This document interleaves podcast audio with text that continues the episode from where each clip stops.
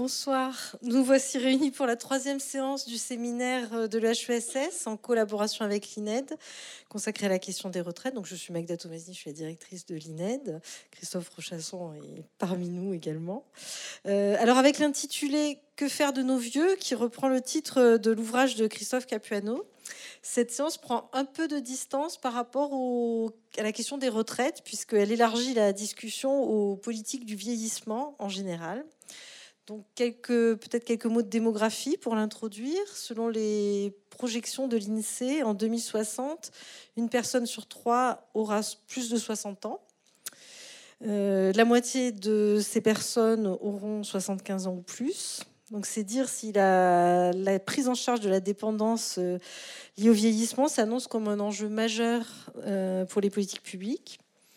Le fait marquant de ces projections est l'arrivée grands âges des générations du baby boom. Donc jusqu'en 2040, on va avoir un vieillissement, euh, un rajeunissement pardon, de la population des personnes âgées. Et puis à partir de 2040, on reviendra sur une structure proche de celle que nous connaissons actuellement.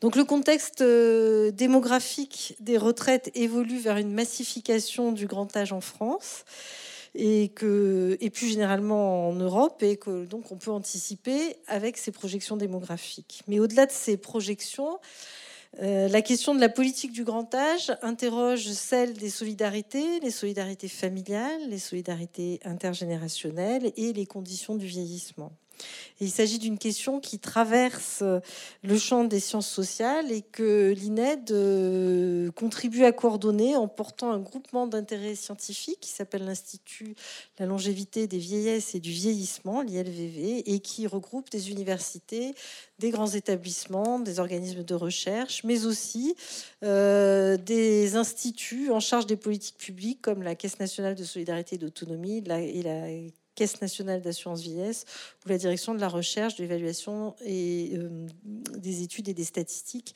du ministère en charge des affaires sociales. Donc c'est donc euh, un sujet euh, qui donc couvre largement l'ensemble des disciplines que nous allons voir ce soir, à aborder. Donc je tiens à remercier bien évidemment les intervenants.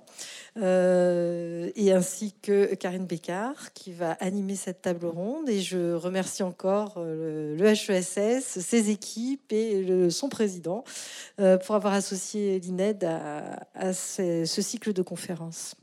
Et donc je vous souhaite une très bonne soirée. Merci. Beaucoup. bonsoir à toutes et à tous. merci infiniment d'être avec nous ce soir. On va passer deux heures ensemble, enfin un petit peu moins maintenant, mais enfin bon, à peu près. Euh, on va effectivement parler euh, du vieillissement, mais pas seulement. En tout cas, moi, je souhaite évidemment euh, rattacher cette question du vieillissement, qui est fondamentale, mais à cette question brûlante d'actualité qui est aujourd'hui nos retraites, notre système de retraite. Voilà, on va la question est quand même juste formidable. Que faire de nos vieux? Euh, Mais c'est qui euh, nos vieux? C'est qui nos retraités? Comment vivent-ils? Qui sont-ils? Comment s'organisent-ils? Qu'est-ce qu'on leur offre? Qu'est-ce qu'on leur donne? Est-ce qu'ils ont suffisamment? Euh, Il y a derrière tout cela la question aussi de l'État. Est-ce qu'il a les moyens de financer? Est-ce qu'il a les moyens de financer d'assumer le coût, j'ai envie de dire, le coût évidemment social et le coût également médical euh, de ce qui est devant lui, de cette population vieillissante. Et donc, est-ce que nous avons euh, le bon système de retraite aujourd'hui? Est-ce qu'il faut le changer? Si jamais il fallait le changer, euh, comment est-ce qu'on pourrait le faire? Alors, pour en parler, je vous présente évidemment nos invités. Je commence par Christophe Capuano. Bonsoir, merci euh, infiniment d'être là, vous aussi. Je rappelle que vous êtes, maître de conférence, que vous êtes également euh, directeur de recherche en histoire contemporaine à l'université Lyon 2. Euh, vous êtes aussi enseignant à Sciences Po Lyon, je ne me trompe pas jusque-là. Et effectivement, ça a été redit. Vous êtes l'auteur d'un livre assez récent qui, qui porte cet intitulé Que faire de nos vieux? avec cette précision, une histoire de la protection sociale de 1880 à nos jours. Jean-Charles Henrard, bonsoir. Jean-Claude, pardonnez-moi. Jean-Claude Henrard, en plus, c'est écrit Jean-Claude. Euh, merci infiniment et tout particulièrement même euh, d'être là ici ce soir, puisque euh, vous avez accepté de remplacer au pied levé le sociologue Bernard Ennuyeux, que vous connaissez bien, mais qui est coincé dans la tempête Ciara. Je précise que vous êtes médecin honoraire des hôpitaux de Paris et professeur émérite de santé publique Et vous avez écrit, entre autres livres, un qui était assez décapant sur les défis du vieillissement. Et puis, euh, je termine avec vous, euh, Daniel Verger. Merci également à vous euh, d'être là ce soir. Longue carrière au Secours catholique. Vous êtes aujourd'hui le responsable du pôle études, recherche et opinion. et vous avez tout particulièrement axé vos travaux sur les questions de la pauvreté. Euh, avant de laisser la parole à nos intervenants, je vais euh, redonner les règles du jeu, euh, du débat et de la soirée. c'est tout simple. D'abord, on, on, aura chacun de nos invités qui, pendant une dizaine de minutes, tiendront un propos liminaire. Comme on dit, on discutera ensuite ensemble pendant une petite, une petite demi-heure pour faire avancer euh, toutes les idées qu'on aura euh, entendues. Et puis ensuite, bien sûr, on attend euh, toutes vos questions et nos invités, j'en suis sûre, auront plaisir à vous répondre. alors les questions de la salle, bien sûr, mais également les questions de, nos internautes, puisque le débat de ce soir est retransmis en direct sur YouTube. Et j'en profite pour saluer, saluer pardon, les YouTubeurs et leur souhaiter évidemment une, agréable soirée. Allez, c'est parti. Que faire de nos vieux? Je pose la question à Christophe Capuano pour commencer, euh, puisque finalement c'est vous qui aviez jeté euh, cette pierre-là en, rédigeant euh, cet ouvrage. Alors qu'est-ce qu'on en fait de nos vieux? Qu'est-ce que vous nous proposez? Alors c'est une, c'est une vieille question, et je vais vous présenter un, un diaporama pour déjà poser quelques, quelques éléments. J'aimerais donner quelques éléments pour que vous ayez en tête euh, d'abord quelques tendances. Première tendance, c'est sur euh, la, question de la pauvreté euh, des, personnes âgées. C'est le groupe longtemps le plus pauvre de la société. Au 19e siècle, il y a des personnes âgées qui se suicident parce qu'elles sont complètement démunies, elles ne veulent pas peser sur leurs proches. On a beaucoup de personnes âgées qui meurent de faim au cours du XXe siècle. Donc un groupe particulièrement pauvre et qui va rester le groupe le plus pauvre de la société française jusqu'aux années 1970. Ça, c'est la première euh, tendance. Deuxième tendance, c'est une évolution d'une espérance de vie qui s'allonge. Hein, on passe de 48 ans en 1900 à 79 ans en, 2000. Autre tendance, c'est le recul de l'entrée dans l'âge de la vieillesse. Alors je distingue euh, l'entrée dans l'âge de la vieillesse, comme l'a fait d'ailleurs Patrice Bourdelet. La vieillesse, c'est l'entrée dans l'âge des incapacités. Et on entre de plus en plus tard, au cours du XXe siècle, dans l'âge des incapacités. Il y, a, une compression du temps de vie en incapacité. Les incapacités, elles apparaissent en moyenne vers 60 ans en 1900. Euh, je reprends le, graphique de Patrice Bordelais que j'ai complété. Donc, euh, vers 60 ans en 1900, et puis on entre après 75 ans dans cet âge des incapacités à la fin du XXe siècle.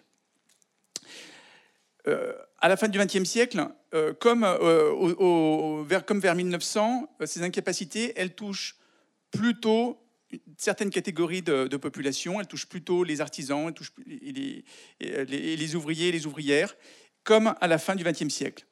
Les ouvrières et les ouvriers ont une espérance de vie plus courte. Je fais un clin d'œil aux, travaux d'Emmanuel Cambois, accompagné de Caroline Laborde et, Jean-Marie Robin la double peine des ouvriers. Euh, dans un article de 2003, elle montrait qu'à la fin du XXe siècle, les, les ouvriers euh, avaient euh, une espérance de vie de, de, 6 ans inférieure au cadre supérieur, les ouvrières de 8 ans inférieure au, cadre supérieur femmes, et des espérances de vie sans incapacité également très différentes. Hein. on a 10 ans de vie sans incapacité euh, supplémentaire qu'on est cadre supérieur homme euh, et 9 euh, ans qu'on est cadre supérieur femme par rapport à une ouvrière. Donc quelques tendances. Ensuite, comprendre étape par étape comment tout ça a été pensé. En, au début du XXe siècle, les, les, parlementaires sont bien conscients que la population âgée est parmi la plus pauvre. Et ils vont penser à un double système. Un système assistentiel qui doit répondre à l'urgence de l'heure, mais en même temps, l'assistance, c'est extrêmement important chez les républicains de la Troisième République. Ça renvoie à cette assistance de la Révolution française. Et ils vont adopter un dispositif assistentiel en 1905 pour les vieillards les plus pauvres et sans ressources. 20% de cette classe, d'âge va répondre à, ce type de, proposition. Et puis, euh, ils vont penser les retraites ouvrières et paysannes en 1910. Et ça, les retraites ouvrières et paysannes euh, vont être un échec parce qu'elles ne répondent pas aux aspirations des ouvrières et des ouvriers. elles sont rejetées par la CGT. L'âge de départ à la retraite est de 65 ans, alors que vous l'avez vu, l'espérance de vie est inférieure à 50 ans. Et puis, ces premiers retraités, ils vont euh, subir une inflation, l'inflation galopante. C'est un système par capitalisation. Donc, on, fixe euh, un, niveau de retraite, mais lorsque l'inflation est galopante, eh bien, ce niveau de retraite eh bien, est grévé par l'inflation. Alors, euh, le processus va se transformer à partir de, de 1930 avec trois systèmes. Un système contributif, c'est à ce moment-là qu'on va penser les assurances vieillesse, les assurances vieillesse avec un système mixte, capitalisation et répartition pour les salariés. Mais pour en bénéficier, il faut avoir cotisé pendant 30 ans pour toucher sa retraite à taux plein. Qu'est-ce que ça veut dire? Bah, Ça veut dire que la plupart des personnes âgées restent des personnes âgées pauvres et qui doivent se tourner vers l'assistance. Et donc on va se tourner, on va créer de nouveaux dispositifs d'assistance pour ces personnes âgées euh, qui ont très peu de ressources, euh, on va créer euh, de, nouvelles, de, nouvelles, dispositions, par exemple avec l'allocation aux vieux travailleurs salariés en 1941. Et puis on va créer aussi, et là pour la première fois, on va prendre en compte les incapacités, on va créer un système non contributif pour compenser les incapacités des assistés les plus dépendants. En fait, c'est pour éviter que ces assistés, eh bien, ils encombrent les hospices. Eh bien, on va créer une majoration tierce personne pour la première fois un dispositif qui cible les incapacités, sans distinction d'âge. À partir de 1945, nous avons ces trois systèmes qui sont maintenus et qui vont être euh, modifiés. Le système contributif va être le système assurantiel des retraites tel que nous le connaissons, dans l'esprit du Conseil national de la résistance, en insistant sur les solidarités intergénérationnelles, avec un passage définitif au financement par euh, répartition, où là, on va garantir un niveau de retraite qui, euh, qui ne sera pas impacté par l'inflation. L'accès à la retraite se fait à 65 ans, mais les niveaux de pension sont très faibles. Ce qui fait que les personnes âgées restent très pauvres dans les années 1950-1960. Et même des cas de personnes âgées qui, meurent, qui meurent de faim. Donc, elles vont être encore très largement concernées par l'assistance qu'on va appeler aide sociale à partir de 1953. Euh, on va, cette assistance, elle est aussi très faible. Elle représente 30% du SMIC qui est créé en 1950. 30% du SMIC. Alors on va inventer une assistance supplémentaire, le minimum vieillesse, en 1956, pour compenser la faiblesse de ces prestations d'assistance. 40% des personnes âgées perçoivent le minimum vieillesse en 1960, pour vous montrer la faiblesse des ressources des personnes âgées. Et puis, le système non contributif, pour compenser les incapacités, on va l'affiner, on, le fixe à un taux de 80% d'incapacité, eh bien, va concerner les personnes dépendantes sans distinction d'âge. Ça veut dire les personnes euh, qu'on appellerait handicapées adultes ou âgées euh, dépendantes, on les appelle à cette époque grands infirmes et assimilés. Sans distinction de gaz, donc sans, sans distinction d'âge, pardon, cette majoration tierce personne est maintenue. La phase 1971 et 1983 est intéressante parce que c'est la phase qui marque une très nette amélioration de la situation des personnes âgées dans tous les domaines. Dans le domaine des retraites, avec le système contributif, il y a les lois, la loi Boulin notamment de 1971, euh, la loi, euh, bien sûr, euh, le, dispositif décidé en 1982 du passage à l'âge légal de la retraite à 60 ans. Donc on abaisse l'âge légal de la retraite de 65 ans à 60 ans. On améliore également le système de retraite. On va choisir les 10 meilleures années et on va augmenter le niveau des pensions. Donc les retraités, on va vont voir leur niveau de vie augmenter. En même temps, le minimum vieillesse va être également revalorisé puisque le minimum vieillesse va représenter 55% du SMIC. Le SMIC est créé en 1969-1970 55%, du, SMIC au début des années 1980. Donc les personnes âgées sortent de la pauvreté, ne constituent plus le, groupe le plus pauvre de la société française. Pour les personnes âgées avec incapacité, elle bénéficie de la politique finaliste du handicap de 1975, qui est une disposition avantageuse. On va créer une allocation compensatrice tierce personne, et les personnes âgées vont être considérées, comme, vont être considérées comme des handicapés, mais des handicapés comme les autres, avec les mêmes avantages. En 1975, pour la première fois, on reconnaît des droits humains aux handicapés civils et une solidarité nationale vis-à-vis des handicapés civils. Eh bien, les personnes âgées qui ont ces mêmes handicaps vont bénéficier des mêmes dispositifs. Les choses se dégradent à partir des années 1990. Une dégradation pour les personnes âgées, pourquoi? Parce que, vous le verrez, les questions financières vont revenir dans la danse, hein, et aussi parce que les politiques ne sont pas coordonnées. À partir de 1993, vous le savez, ce sont les premières grandes réformes des retraites et les ruptures de l'égalité de l'effort contributif. C'est d'abord le régime général qui est concerné, avant d'autres régimes. On va élever l'âge légal de départ à la retraite, 62 ans depuis 2010. On va parler d'âge pivot à 64 ans, d'âge d'équilibre à 67 ans. Deuxième élément, c'est la baisse tendancielle de la pauvreté. Cette baisse tendancielle de la pauvreté, on la voit jusqu'aux années 2000. En 2004, il n'y a plus que 4%, que 4% des personnes âgées qui touchent le minimum vieillesse. Donc, une amélioration des conditions de vie des personnes âgées. Malheureusement, cette pauvreté repart à la hausse à partir euh, des années 2000. Le niveau de vie médian des retraités va baisser d'environ 1% par an. Troisième dimension, c'est la dimension euh, liée aux incapacités. À partir de 1997, les personnes âgées avec incapacité sont exclues de la politique du handicap. Et il y a une segmentation en fonction de l'âge.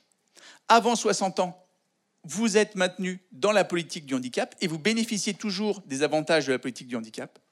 Mais après 60 ans, vous êtes exclu de cette, euh, de cette politique et vous êtes enfermé dans une catégorie spécifique, segmentée des autres euh, bénéficiaires, c'est la catégorie des personnes âgées dépendantes.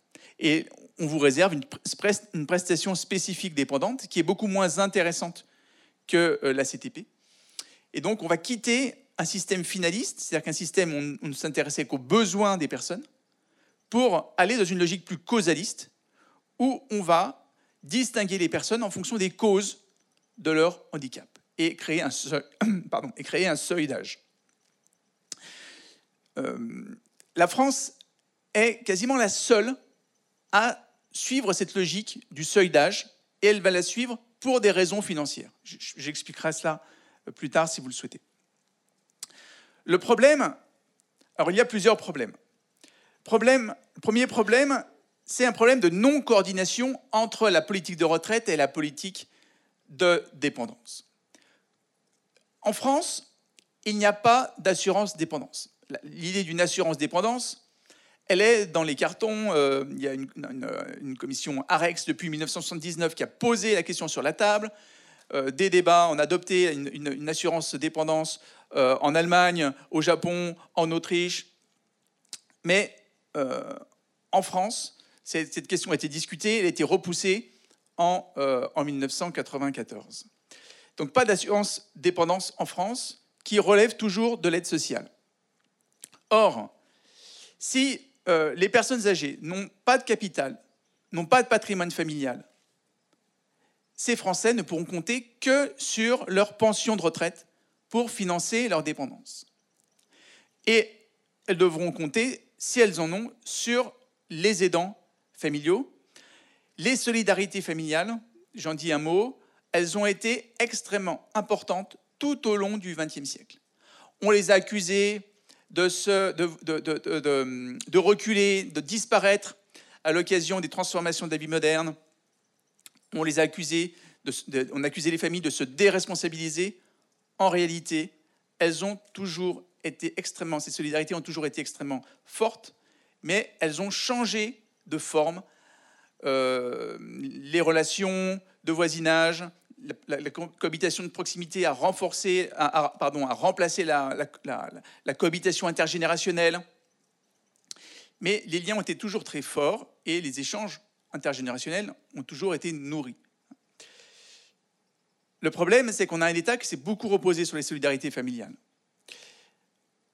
Or, les personnes âgées sans enfants vont se trouver complètement démunies si elles n'ont pas des pensions suffisantes pour financer leur dépendance. Donc la question de l'articulation entre la réforme des retraites et la politique du grand âge et de l'autonomie doit être pensée. Ce qui n'est pas le cas, c'est complètement cloisonné. La pauvreté, si on assiste à une pauvreté des retraités, à une baisse du niveau de vie des retraités, cela aura forcément un impact sur les conditions de prise en charge de leur dépendance. Et la condition, par exemple, de financement du maintien à domicile et des services à domicile. Ce qui est également euh, frappant, c'est que nous avons des travailleurs de plus en plus, euh, de plus, en plus âgés, avec l'élévation de l'âge légal de la retraite et de cet âge d'équilibre, et des personnes âgées potentiellement dépendantes de plus en plus jeunes, puisque le seuil d'entrée officielle dans la dépendance, c'est 60 ans. Donc il y a un contraste, et encore une fois, un manque de coordination entre ces politiques publiques. Donc, quelles sont les légitimités, quelle est la légitimité des politiques euh, sociales fondées sur l'âge hein, et quels sont les, effets des politiques non coordonnées sur les individus Alors, je finis juste par cet article. Je voulais citer d'Agnès Pitrou, de la sociologue Agnès Pitrou, qui est daté de 1987. Euh, c'est un article qui est intitulé Quand devient-on vieux? L'âge, un repère insuffisant. Et elle se demande s'il faut garder la référence à l'âge dans la définition des politiques sociales. Et euh, elle montre bien le caractère euh, simplificateur et le caractère douteux des références à l'âge comme principe de gestion et de classification. Ce que l'on constate, c'est que la référence à l'âge a surtout été utilisée dans des logiques financières, des logiques d'économie, de coûts, plutôt que dans des projets de société. Et ce qui manque fondamentalement à une politique de retraite et à une politique d'indépendance, c'est un projet de société la politique de dépendance n'a jamais fait l'objet d'un débat de société. Et on pourrait plus, largement réfléchir à l'utilisation de, l'âge chronologique comme un concept opératoire d'analyse historique à côté du genre, de la classe, pour étudier les principes qui ont fondé les politiques construites en fonction de groupes d'âge et leur légitimité. Merci. Merci à vous pour nous avoir fait euh, revivre euh, très, euh, très précisément effectivement toute cette évolution de la protection sociale et d'en arriver effectivement très politiquement à des choses qui vont m'intéresser pour la suite. On va parler avec Monsieur Jean-Claude Danrard, enfin on va le laisser parler, notamment du vieillissement. comment le vit-on, le vieillissement, individuellement, collectivement, difficilement? À vous de jouer. On vous écoute. Prenez le micro si vous voulez bien.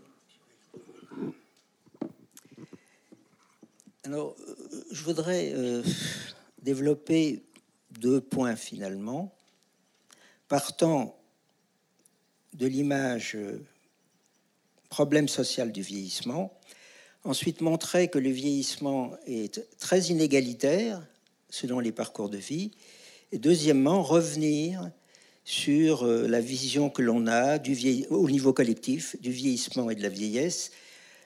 Voilà, c'est les deux points que je voudrais traiter. Alors,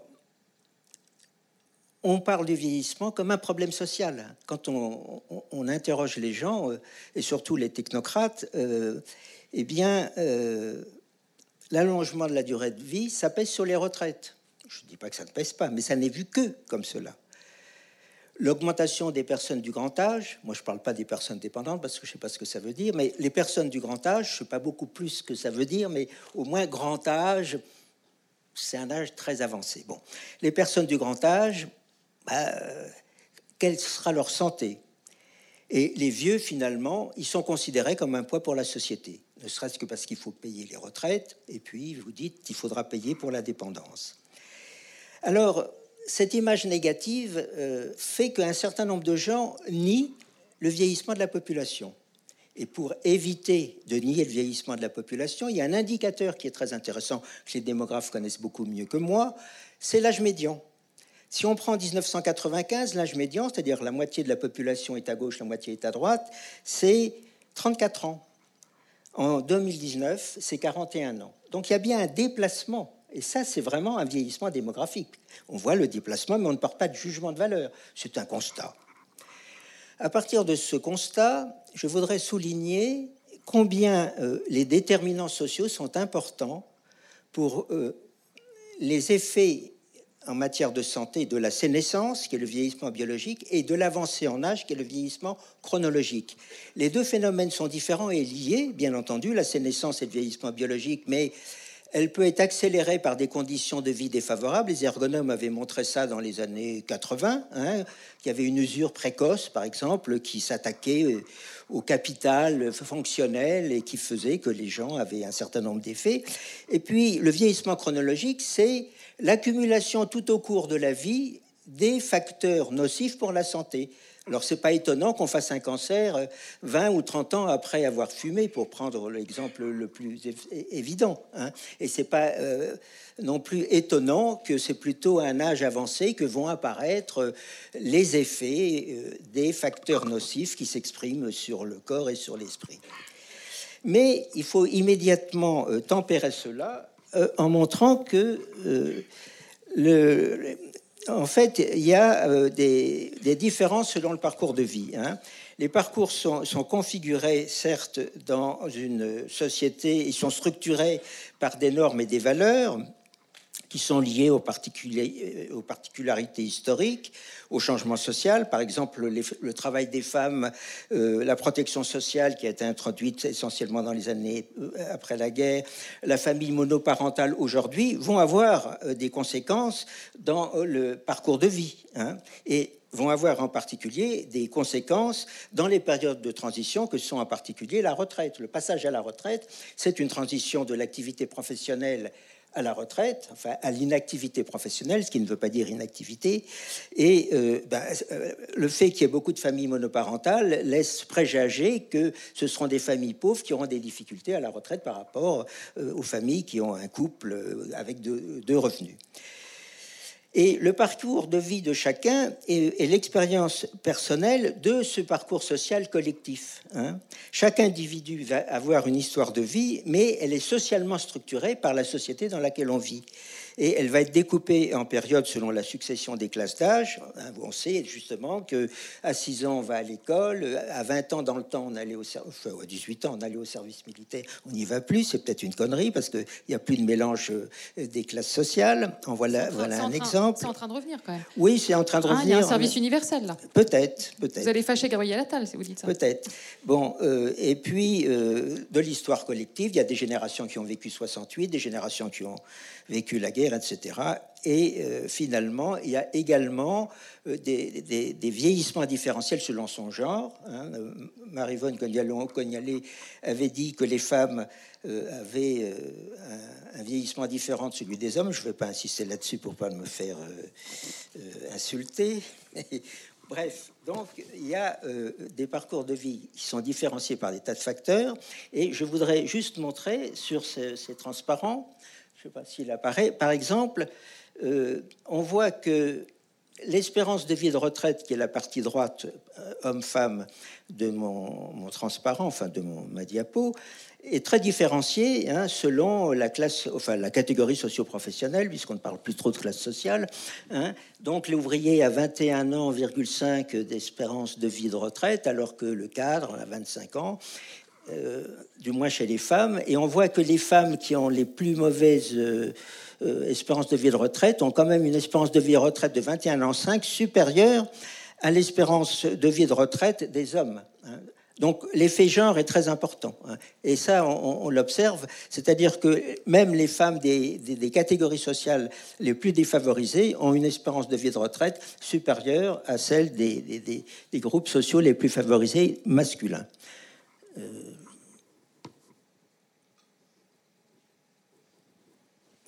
Pas trop.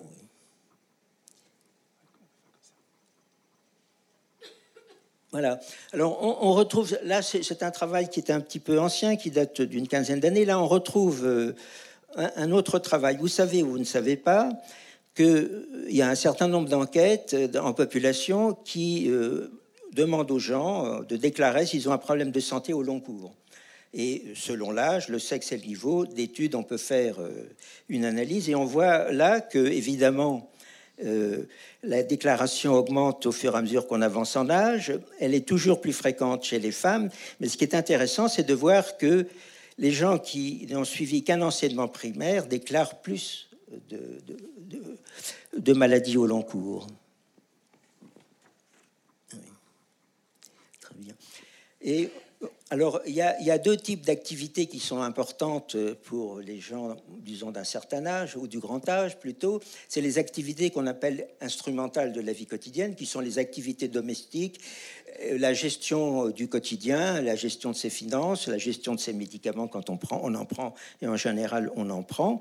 Et on voit que dans une enquête, cette fois-ci européenne, on retrouve exactement euh, le même gradient. Hein. C'est-à-dire que les gens déclarent plus d'activités dans, les euh, activités instrumentales que euh, quand ils ont fait des études primaires ou moins que dans le cas d'études secondaires ou supérieures. Le suivant ben, va montrer la même chose pour des activités plus de soins personnels, donc qui, témoignent d'un état de santé euh, plus perturbé, parce que si on n'arrive pas à accomplir ces activités de soins personnels, c'est qu'on a vraiment de grosses incapacités, on va retrouver le même gradient. Donc je, m'arrête là sur... Euh, mais ça montre bien, si vous voulez, que euh, les, inégalités en fonction, par exemple, du niveau d'études, hein, qui est un bon indicateur, qui est, peut-être meilleur que, la profession dans la mesure où la catégorie sociale socio-professionnel peut varier au cours du temps, alors que le niveau d'études, ben, on peut reprendre des études, mais enfin en général.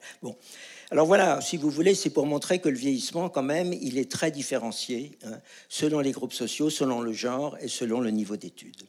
Alors j'en reviens maintenant au contexte socio-économique et culturel dans lequel il faut replacer le vieillissement. Hein. Euh, on ne vieillit pas de la même façon aujourd'hui qu'on vieillissait euh, au début du XXe siècle. Et euh, le, vieillissement démographique, qui est une réalité observable, je vous l'ai montré avec le déplacement euh, de l'âge médian, eh bien, euh, est connoté vraiment négativement. Hein. et ça explique quoi? Ça explique que, enfin, ça explique pas, plutôt, c'est lié au fait qu'il y a une prééminence de la logique économique où le corps de l'homme devient symbolique de la production et où le travail devient l'élément essentiel de la vie. Et à un certain moment, hein, il y avait euh, une remise en cause, non pas que le travail n'est pas euh, un élément essentiel de la vie, mais ça ne doit pas être le seul. Hein. Il y a d'autres activités euh, qui sont tout aussi essentielles, sur lesquelles on pourra revenir, et qui sont évidemment particulièrement importantes une fois qu'on a cessé son activité professionnelle. Mais en, se concentrant essentiellement euh, sur euh, la symbolique euh, de la production et où le corps joue un rôle essentiel, on oublie les autres dimensions sociales et culturelles de, toute activité. Et la non prise en compte de l'amélioration générale de la santé de la population âgée, je m'empresse de dire que quand vous parlez des 65 ans et des 75 ans, vous datez. Aujourd'hui, qu'est-ce qui entre en établissement? C'est des gens de 86, 87 ans. Donc il y a un déplacement de plus en plus important. Hein, et ce faisant, quand on ne tient pas compte à ce moment-là des remarquablement des remarquables problèmes en termes de santé, mais santé euh, euh, euh, considérée comme capacité à fonctionner. Hein. C'est pas seulement la présence de maladies. Il est évident qu'à 75 ans, tout le monde a des maladies, mais c'est pas le problème. Le problème, ce sont les conséquences des maladies. Hein. Ce sont les conséquences des maladies qui me paraissent absolument essentielles à considérer, car parmi les conséquences de la maladie, des maladies, Hein, il y a éventuellement de la dépendance, c'est-à-dire les incapacités à accomplir les activités de la vie quotidienne, qu'elles soient instrumentales ou plus personnelles. Alors, le discours social euh, à l'endroit des vieux, eh bien, euh, il est perçu à travers les échanges économiques les seniors, qu'est-ce qu'ils vont faire? Eh bien, ils vont avoir des activités sociales.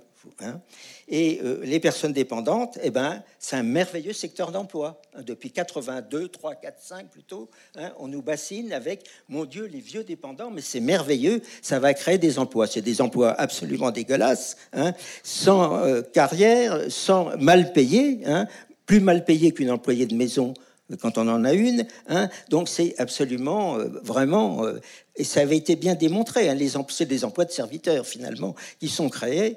Et euh, Donc cette vision économique est assez réductrice parce que en fait, dans la sphère des échanges symboliques, on voit apparaître un agisme, c'est-à-dire un racisme anti-vieux. Hein. Les seniors apparaissent comme des privilégiés, bien portants, bénéficiant d'une retraite. Et d'ailleurs, quand on regarde le revenu moyen des couples de retraités par rapport aux couples d'actifs, ils sont légèrement supérieurs. On oublie que les moyennes ne veulent pas dire grand-chose, il faut voir les écarts types. Hein. la moyenne écrase tout. D'autre part, euh, le grand âge est une vraie malédiction. Hein. Les vieux sont porteurs de décrépitude et de finitude, c'est affreux. Hein. Ce sont des fardeaux. Hein. Bon, il faut les exclure vraiment.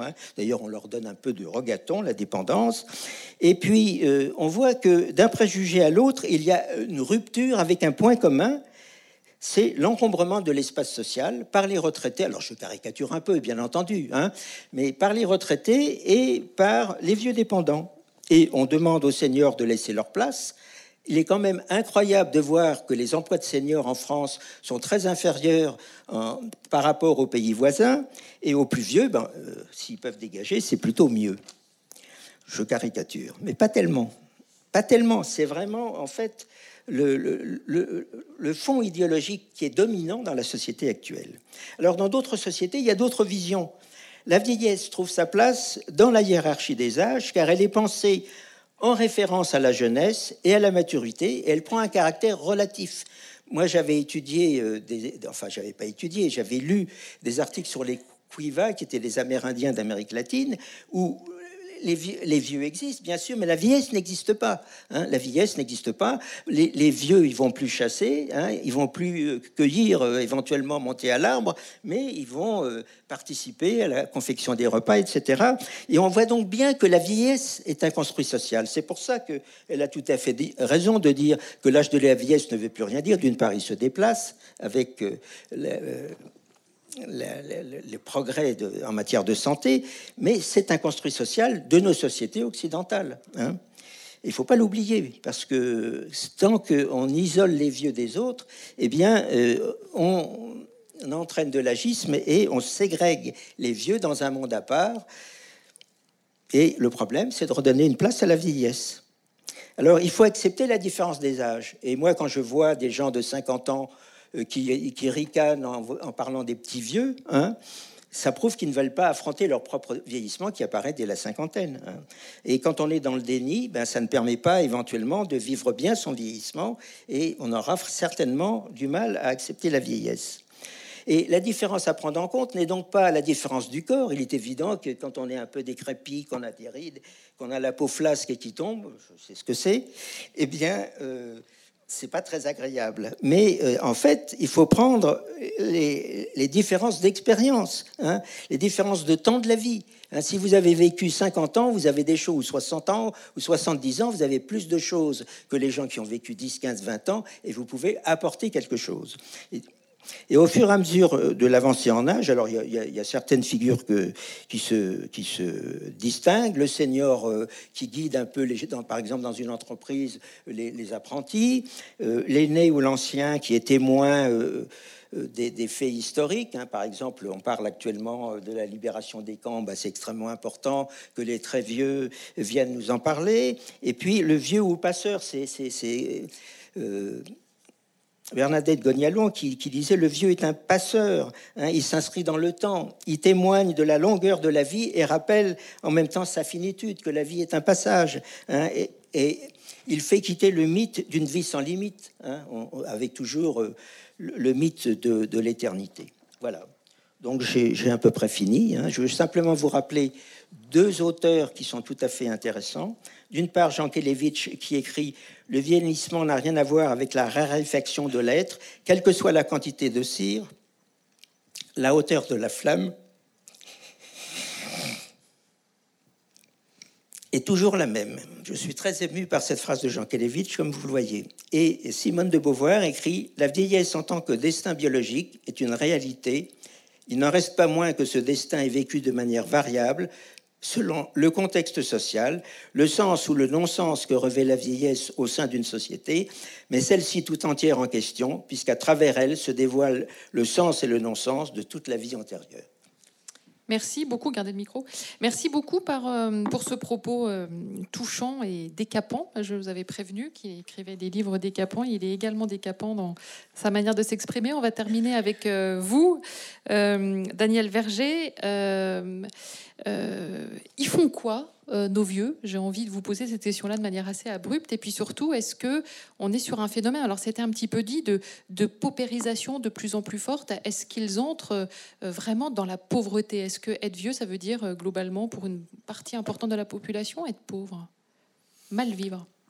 Alors je vais commencer par les résultats d'un sondage qui vient de paraître. Nous avons fait paraître la semaine dernière un sondage réalisé auprès des maires à l'occasion de la préparation des élections municipales. Plus de 400 maires euh, ont été interrogés. Et parmi ces questions, il y avait bah, quelles sont les catégories qui vous préoccupent en matière de pauvreté dans votre euh, village ou, votre ville? Les personnes âgées sont la catégorie la plus souvent citée. Jusqu'à 64%, euh, près des deux tiers des maires indiquent les personnes âgées parmi les catégories qui les préoccupent en matière de pauvreté.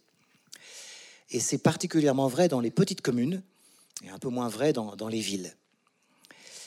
Alors, bon, on peut se dire, euh, ça confirme bien euh, la pauvreté grandissante des personnes âgées. Ce qui est surtout remarquable, euh, c'est l'augmentation par rapport aux élections précédentes, parce que finalement, ça pourrait être une constante aussi du fait de la proximité d'âge peut-être entre les maires et, et, les personnes âgées, du fait de la proximité en tant qu'activité ou électeur. Non, en fait, ce chiffre a presque doublé par rapport aux élections précédentes. Donc il y a bien un basculement qui est ressenti par les maires, en particulier dans les communes de petite taille, mais aussi ailleurs. Alors, ce, phénomène, a priori inquiétant, euh, doit peut-être être nuancé par deux éléments. Le premier, c'est que quand on pose la question aux maires, est-ce que sur ce sujet-là, vous pensez pouvoir faire quelque chose?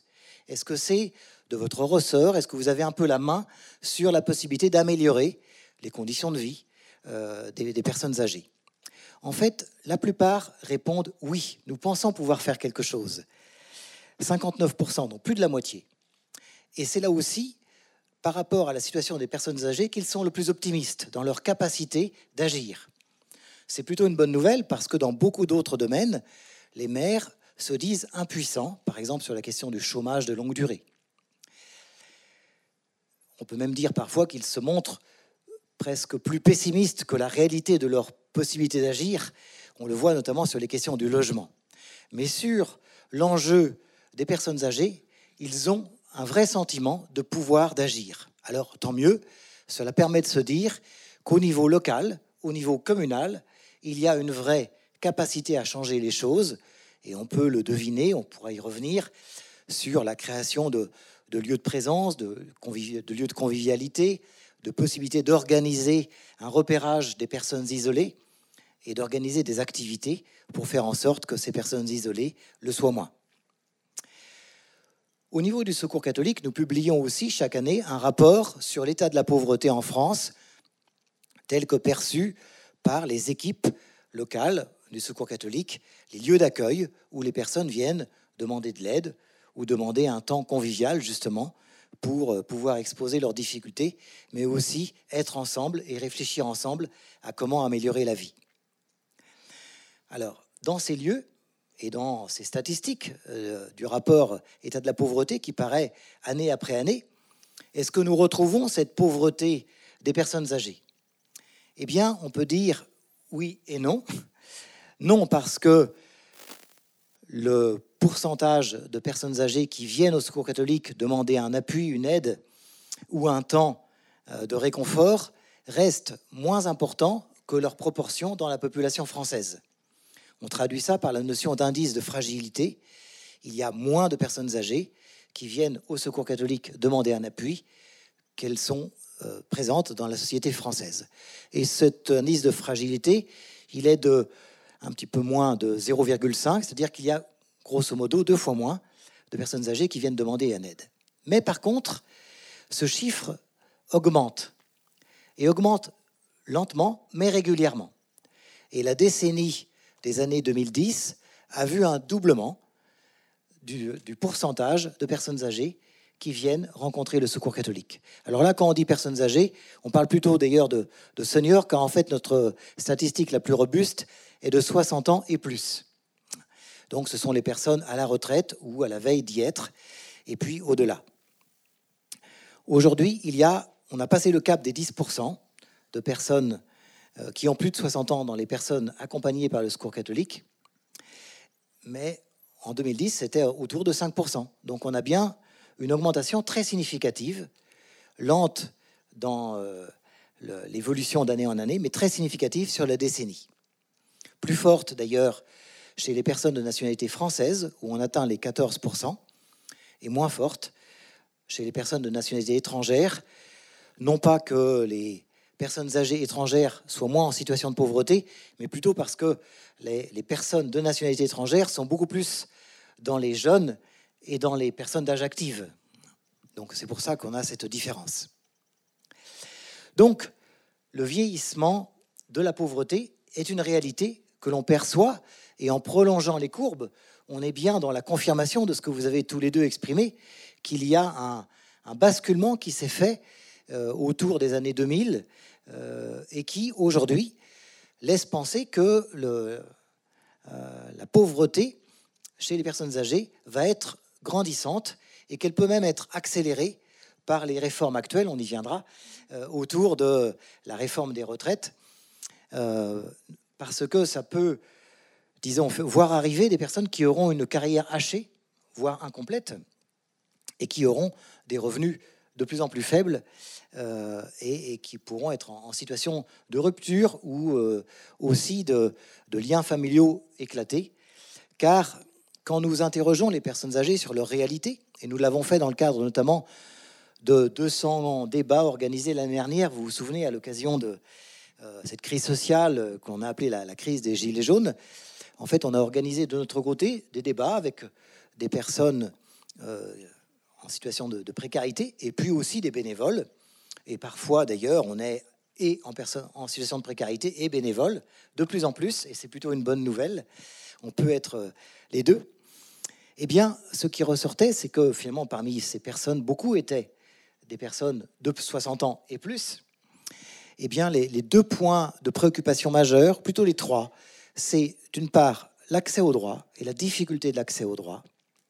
Une difficulté de plus en plus grande parce que, au nom de l'informatisation, on ferme des services publics et on a des accès au droit de plus en plus difficiles. Et l'informatisation n'est pas perçue comme un avantage pour beaucoup de personnes euh, de 60 ans et plus, mais au contraire comme une difficulté supplémentaire.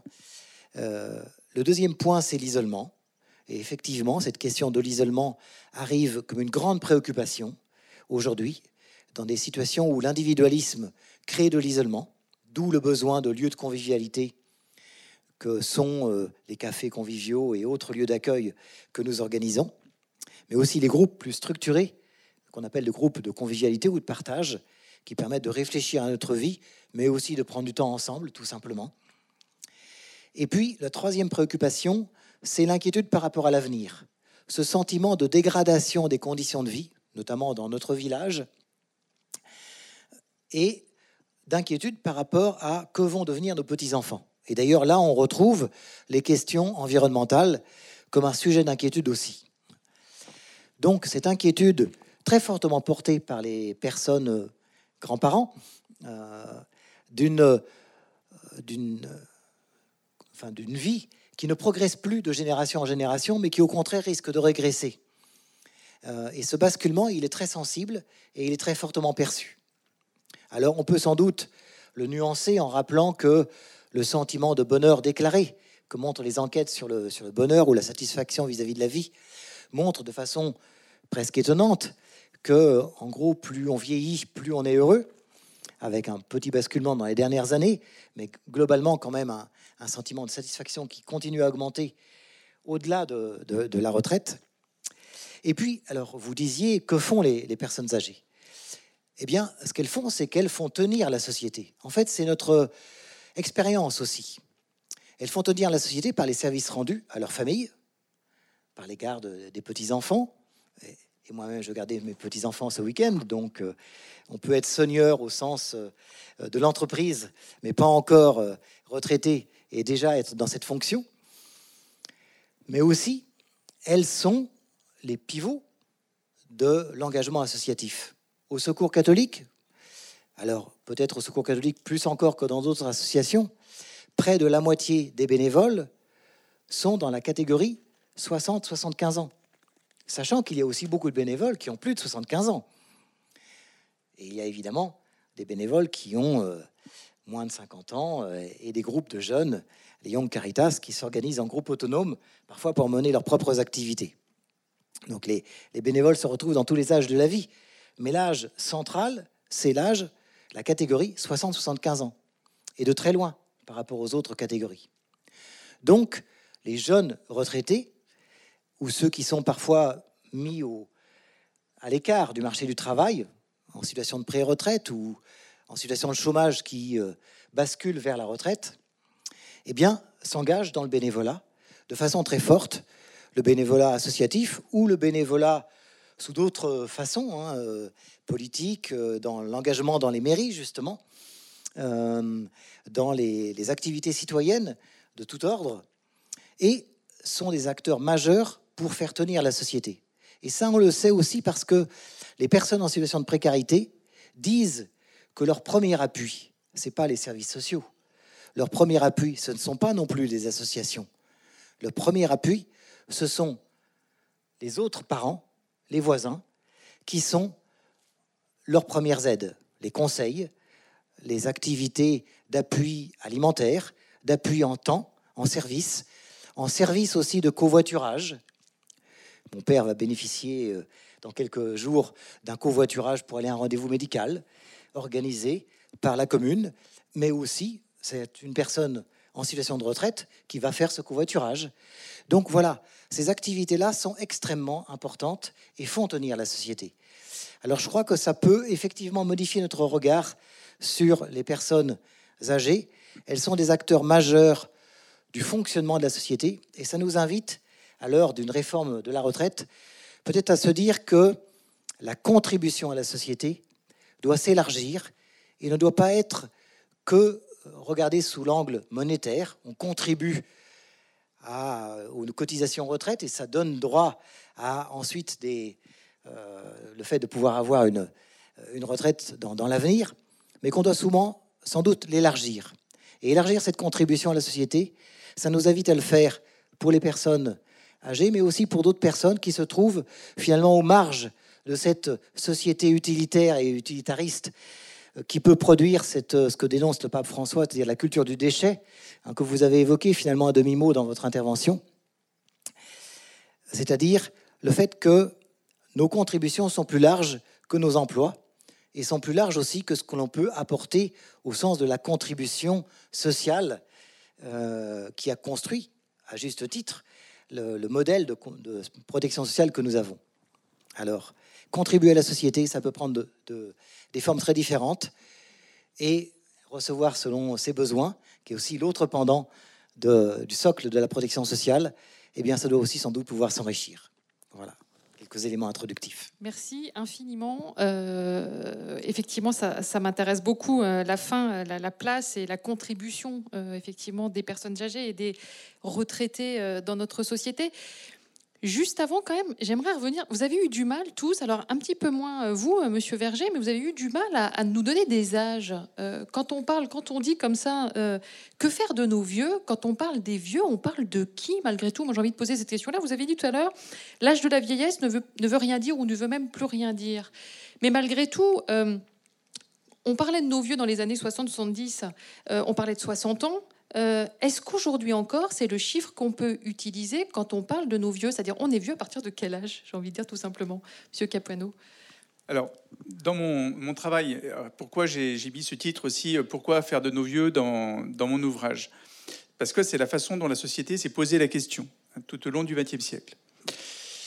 Dans l'analyse que j'ai souhaité mener, j'ai souhaité distinguer les questions de l'entrée dans l'âge de la vieillesse, c'est-à-dire l'apparition d'incapacités et l'apparition d'incapacités qui deviennent progressivement euh, invalidantes et qui vont mener pour certaines personnes à la dépendance. Tout le monde ne va pas être dépendant, mais certaines personnes vont être un jour dépendantes.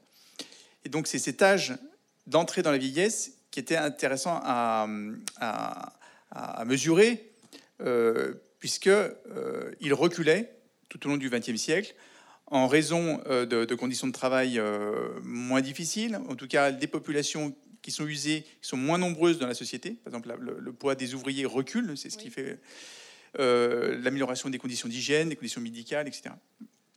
Et puis, l'autre élément sur lequel j'ai insisté dans mon ouvrage, c'est la question de l'allongement de la durée de vie en bonne santé.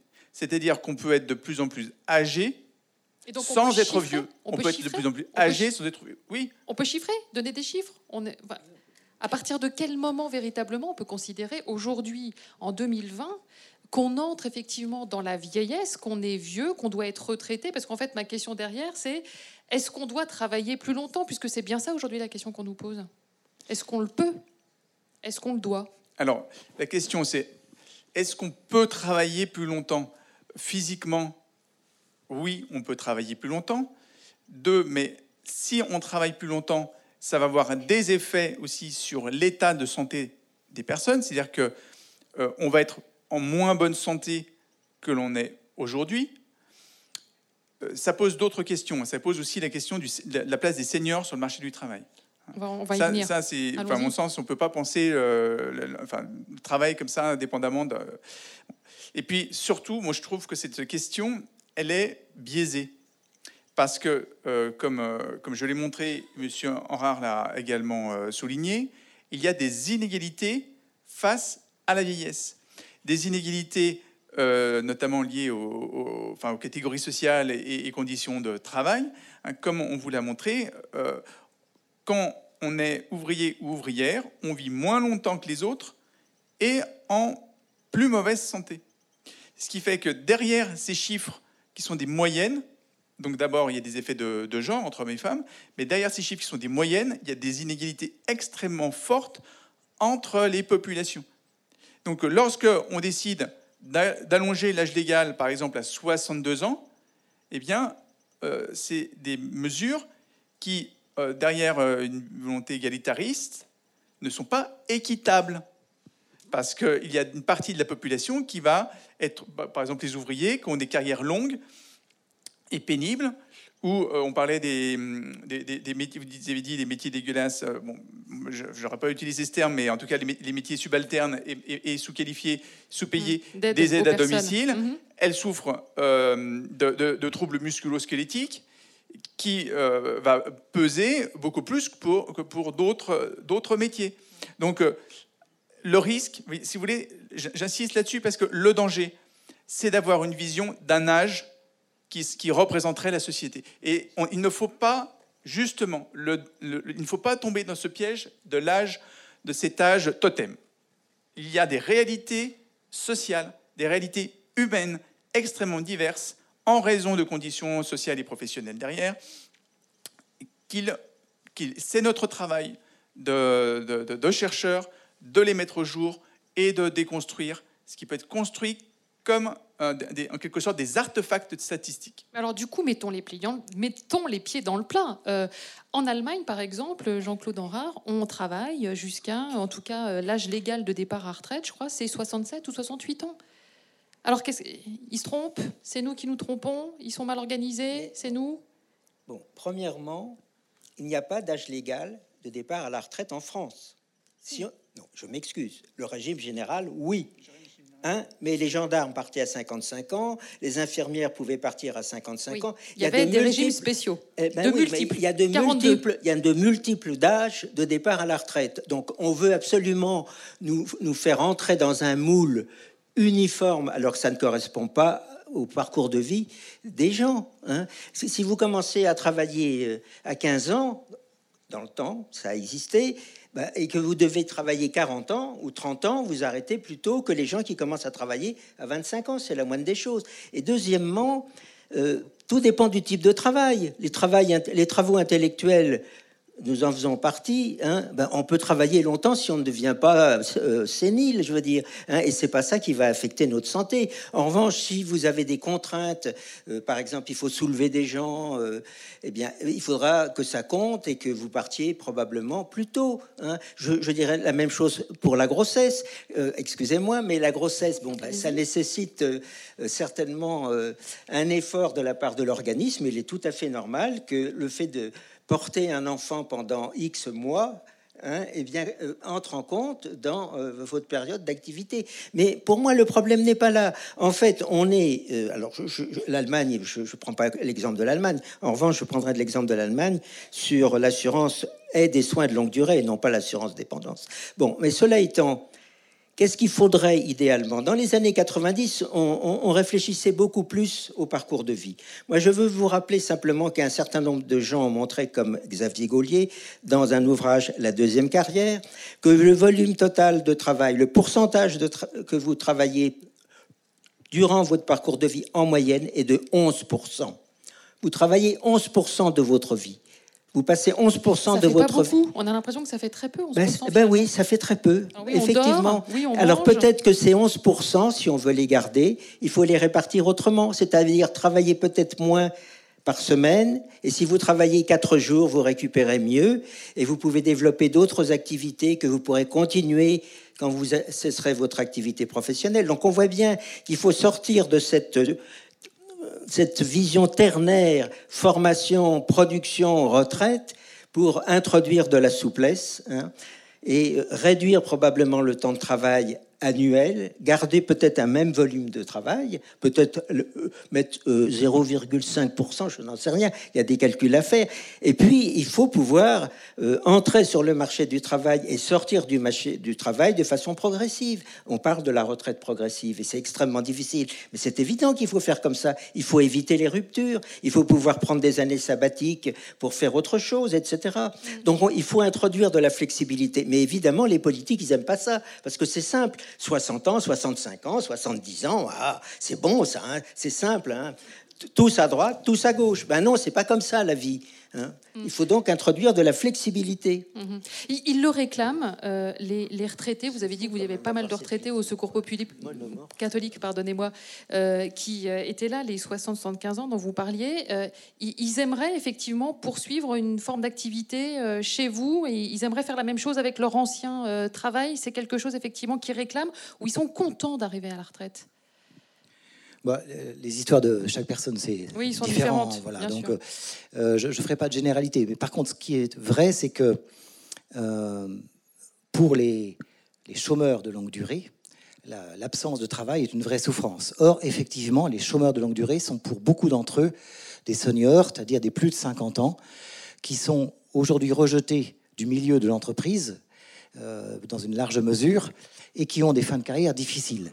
Donc pour eux, il y a un vrai défi de pouvoir, disons, avoir une façon de gérer l'emploi qui permette une activité salariée, euh, ou en tout cas rémunérée, euh, qui, puisse se prolonger. Mais là, c'est à, qui, d'inventer ça, en fait? C'est aux salariés qui, effectivement, se sent, euh, entre guillemets, repoussé par le monde du travail, qui doit essayer d'inventer sa nouvelle... Ah c'est la responsabilité... C'est au pouvoir public. Des, plus, plus, largement de la société, je dirais.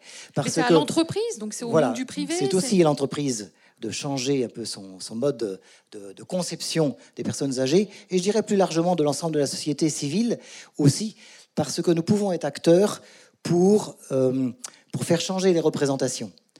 On prend, enfin, je, vais prendre l'exemple de Territoire zéro chômeur de longue durée, qui est un, bon exemple, qui montre qu'il y a de nombreuses activités qui sont euh, pas assez prises en compte et pas assez prises en charge par euh, par le travail, euh, par des activités euh, rémunérées, alors qu'elles sont utiles à la société, qu'elles sont peut-être insuffisamment payées par le marché, mais qu'on pourrait avoir un mix. C'est ce que c'est l'idée de territoire zéro chômeur de longue durée entre un paiement par le marché et un paiement par, euh, disons, de, du salaire socialisé. en l'occurrence, les allocations chômage recyclées dans, dans, le paiement de ces salaires.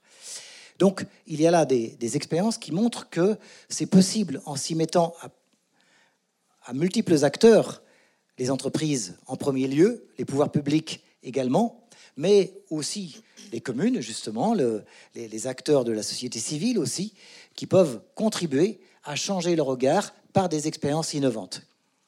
L'autre point, c'est qu'effectivement, on a aussi beaucoup de personnes qui disent, moi, j'ai travaillé toute ma vie à un travail dont je ne veux plus, et je veux bien être bénévole, mais surtout pas dans mon emploi précédent.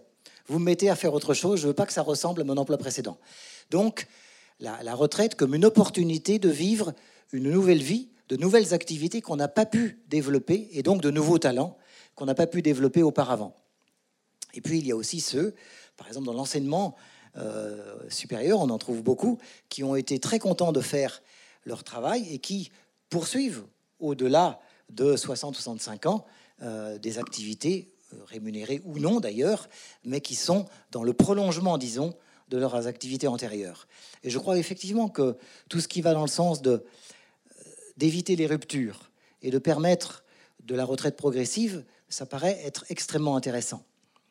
Mais je voudrais aussi insister sur des points que vous avez évoqués, c'est le fait que l'égalité peut être le contraire de l'équité.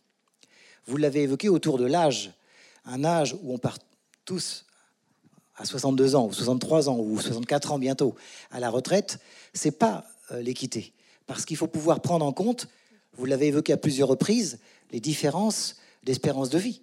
Et si on ne les prend pas en compte, alors on, fait que certaines personnes vont avoir peu d'âge de retraite euh, rémunérés avec, euh, les, cotisations retraite.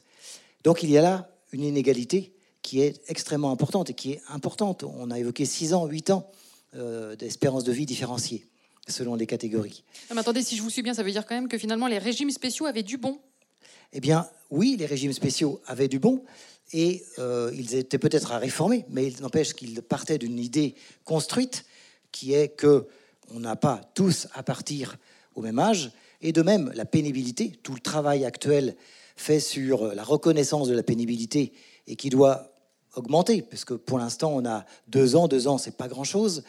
Il faut pouvoir avoir une vision plus fine des pénibilités.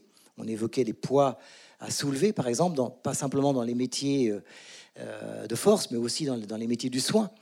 Euh, et donc, voilà des, des exemples assez probants où c'est important de pouvoir mieux prendre en compte les réalités de travail et faire en sorte que on puisse changer de travail ou on puisse voir cette pénibilité reconnue. Mhm.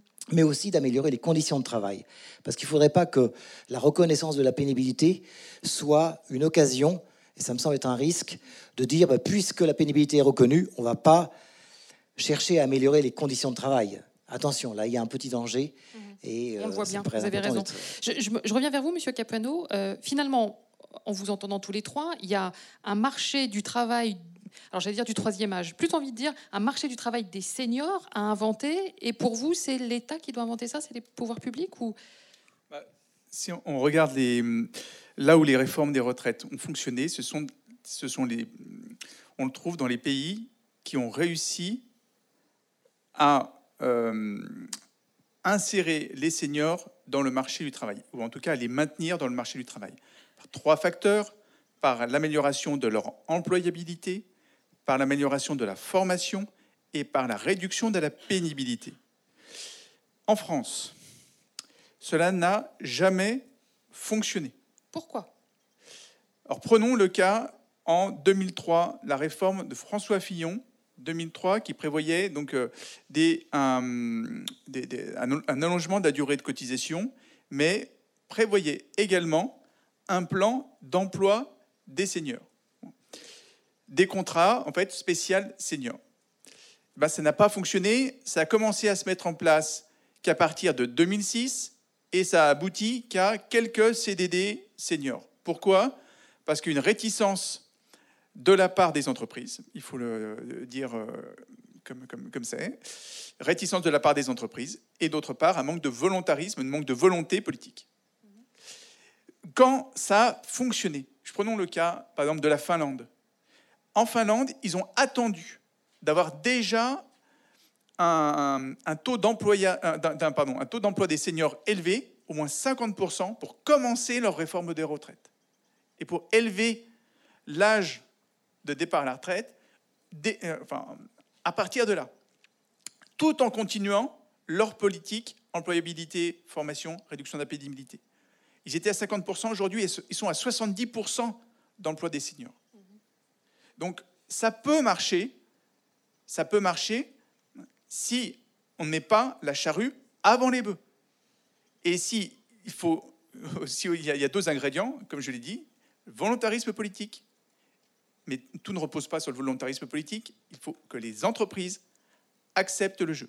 Mais c'est aussi le regard qu'on porte sur euh, les personnes âgées. C'est est-ce qu'on a envie de travailler avec elles En fait, il y a un changement culturel, mais même euh, de la part de tout à chacun, j'ai envie de dire. Mmh, oui. Jean-Claude Henrard. Ben, on, dit que les, que les vieux sont moins adaptables. Or, il y a un certain nombre d'études qui montrent que les vieux dans les entreprises sont tout à fait adaptables. Donc, effectivement, il faut changer le regard. Parce qu'il y a aussi le contrat. Euh, comment c'était euh, C'était une des promesses de, François Hollande. C'était les contrats de génération. Ça n'a pas marché non plus cette affaire pour les mêmes raisons. Il ne faut pas oublier non plus quand même que la France a une structure démographique différente, par exemple, de l'Allemagne. L'Allemagne, elle n'a pas de main d'œuvre. Elle a que des vieux. Alors évidemment, les vieux, il faut qu'ils travaillent. En France, le problème, c'est que, soi-disant, priorité à la jeunesse, qu'on ne tient pas, mais c'est ce que disait François Hollande, hein, on n'a pas vu tellement de priorité à la jeunesse. Il n'en reste pas moins que arrive chaque année sur le marché du travail un nombre de personnes très supérieur en proportion à ce qui se passe en Allemagne et même dans les pays scandinaves. Et donc là, euh, c'est plus compliqué, je veux dire de, trouver du travail ou des emplois plutôt à la fois pour les jeunes et le maintien dans l'emploi des seniors, même si on sait que c'est pas les mêmes boulots. Alors ça pourrait être les mêmes boulots dans la fonction publique, effectivement, hein, mais bon. Alors, je, me rends compte qu'il est euh, tout près de 19h30 déjà, euh, qu'on n'a plus qu'une demi-heure à passer ensemble et que, évidemment, il est grand temps que vous puissiez poser euh, vous aussi vos questions. J'imagine que vous en avez plein. N'hésitez pas à lever la main, voilà, et puis poser vos questions, c'est formidable. Merci, ça marche une, question très rapide, un point qui n'a pas été évoqué, c'est la question des solidarités entre les générations. Et je suis confronté, comme beaucoup de gens de mon âge, au, drame ou à la difficulté de voir euh, des parents qui doivent être mis dans un EHPAD et, le coût faramineux. J'ai appris, comme beaucoup de gens, le, coût mensuel tout à fait euh, important. Et la question que j'ai envie de vous poser, c'est notamment, je pense à Daniel Verger, qui a peut-être, qui, on, dit souvent que les solidarités familiales euh, se détériore, qu'on vit dans un monde de plus en plus individualiste. Est-ce que vous l'observez, euh, cette, cette euh, dislocation des solidarités familiales? Est-ce que ça, ça, joue beaucoup? Et peut-être euh, aux deux autres intervenants, la même question, pour comprendre la, situation de nos retraités aujourd'hui et, des liens avec les générations plus jeunes Alors je vais vous faire une réponse assez nuancée. C'est-à-dire que les premières solidarités restent les solidarités familiales. Euh, il y a énormément effectivement de services et de, liens financiers aussi entre générations, des grands-parents qui aident leurs enfants et leurs petits-enfants, mais ensuite, euh, comme vous l'exprimez, le fait qu'on aide ses parents très âgés. Euh, donc ça, ça, continue à fonctionner très fortement, à être aussi très valorisé par les, receveurs et par les donneurs. Il y a du bonheur à donner dans, ce cadre-là, comme dans tous les cadres, mais notamment dans ce cadre-là. Et il y a aussi euh, beaucoup de reconnaissance euh, par, par, ceux qui reçoivent. Donc, je ne pense pas que ces solidarités familiales-là diminuent. Par contre, ce qui est vrai, c'est que le parcours familial, le parcours de vie, est beaucoup plus marqué par des ruptures, et des ruptures familiales. Les séparations, les familles monoparentales sont très nombreuses aujourd'hui et sont le premier facteur de pauvreté, en fait. Hein, L'indice de fragilité, donc euh, la proportion de personnes qui viennent au secours catholique demander une aide par rapport à la proportion dans la population française, l'indice de fragilité le plus fort, ce sont les familles monoparentales, euh, qui est en proportion de 3, c'est-à-dire trois fois plus de familles monoparentales viennent demander une aide au secours catholique que leur proportion dans la population. C'est donc un facteur de pauvreté, d'appauvrissement, qui est très important. Et ça, on peut le retrouver maintenant dans toutes les générations. Et c'est ça qui est nouveau. Donc ça complexifie plutôt les systèmes de solidarité familiale, avec le risque que quelques personnes se retrouvent écartées de ces solidarités, plus que le, que le fait qu'on serait moins solidaire de génération en génération. Ça, ça, je ne le pense pas. Mais il me semble que dans votre propos liminaire sur les solidarités familiales, vous avez dit notamment que ça, ça permettait aussi de dédouaner l'État, quoi, que l'État finalement, c'est pas vous, c'est vous, Monsieur Capano, parce que voilà, c'est aussi, si ça tourne très bien effectivement chez soi, euh, l'État se désengage. Euh. juste sur les questions de solidarité familiale. Euh, L'État, pendant tout le XXe siècle, a fait et a ignoré les solidarités familiales. C'est-à-dire, on, on se reposait sur l'article 205 du Code civil, obligation alimentaire, on allait rechercher les récupérations sur succession, etc. Mais il n'y avait aucun soutien aux solidarités familiales. L'État s'est réveillé très tard, la France s'est réveillée très tard par rapport aux voisins européens, quand elle s'est rendue compte, les pouvoirs publics se sont rendus compte que euh, sur les solidarités familiales, tout le système euh, s'effondrait. Donc euh, les soutiens, les aides aux aidants, etc., c'est uniquement à partir des années 2000, euh, et ça commence dans le cadre du plan Alzheimer. Donc vraiment un soutien tardif des pouvoirs publics. L'autre élément, c'est sûr, c'est liens intergénérationnels. Euh, dans, euh, un numéro de dossier qu'on a, dirigé avec euh, Mathilde Rossi-Numéeuse, qui s'appelle Expérience de la vieillesse, dans la revue Genèse, on faisait une comparaison dans un article avec une sociologue, une historienne, entre les hospices du 19e siècle et les EHPAD du 21e siècle. Et on montrait que dans les deux cas, les solidarités familiales étaient maintenues, y compris une fois que le proche était entré dans l'institution. Alors, par, par, par exemple, par des courriers, par des, des, hum, des échanges épistolaires pour le 19e, pour le 19e siècle, ou par le regard, par exemple, et les, revendications des familles sur euh, la nourriture, sur, euh, voilà, sur les menus, enfin, sur, sur tout un nombre, un certain nombre d'indicateurs qui permettent de mesurer aussi que ces liens existaient. Euh, Moi, je l'ai étudié hors, euh, hors établissement, euh, dans les, dans les échanges et euh, l'aide en nature, en, et en, en service euh, euh, tout au long du XXe siècle. C'est effectivement, il y a eu le mythe de l'abandon des proches par leur famille, mythe qui a été réactivé notamment par la canicule de 2003. Or, durant la canicule de 2003, 64% des personnes, des, pe- des personnes euh, notamment âgées, qui sont décédées euh, parmi les, les 14 500 Oui, c'est victimes. 64% étaient, sont mortes en institution. Donc, dire que c'est à cause d'un abandon des familles, c'est tout simplement faux. Donc l'État a tendance toujours à se reposer, à se re- repousser Oui. le problème, c'est ça C'est un peu ça ce que vous dites? Bah, c'est un, c'est un moyen de faire des économies. Un moyen comme un autre de faire des économies. Et d'autre part, quand l'État a décidé de soutenir les aidants familiaux, c'est une politique publique. C'est-à-dire qu'il naturalise l'aide familiale. C'est-à-dire que c'est-à-dire qu'on ne vous donne pas le choix.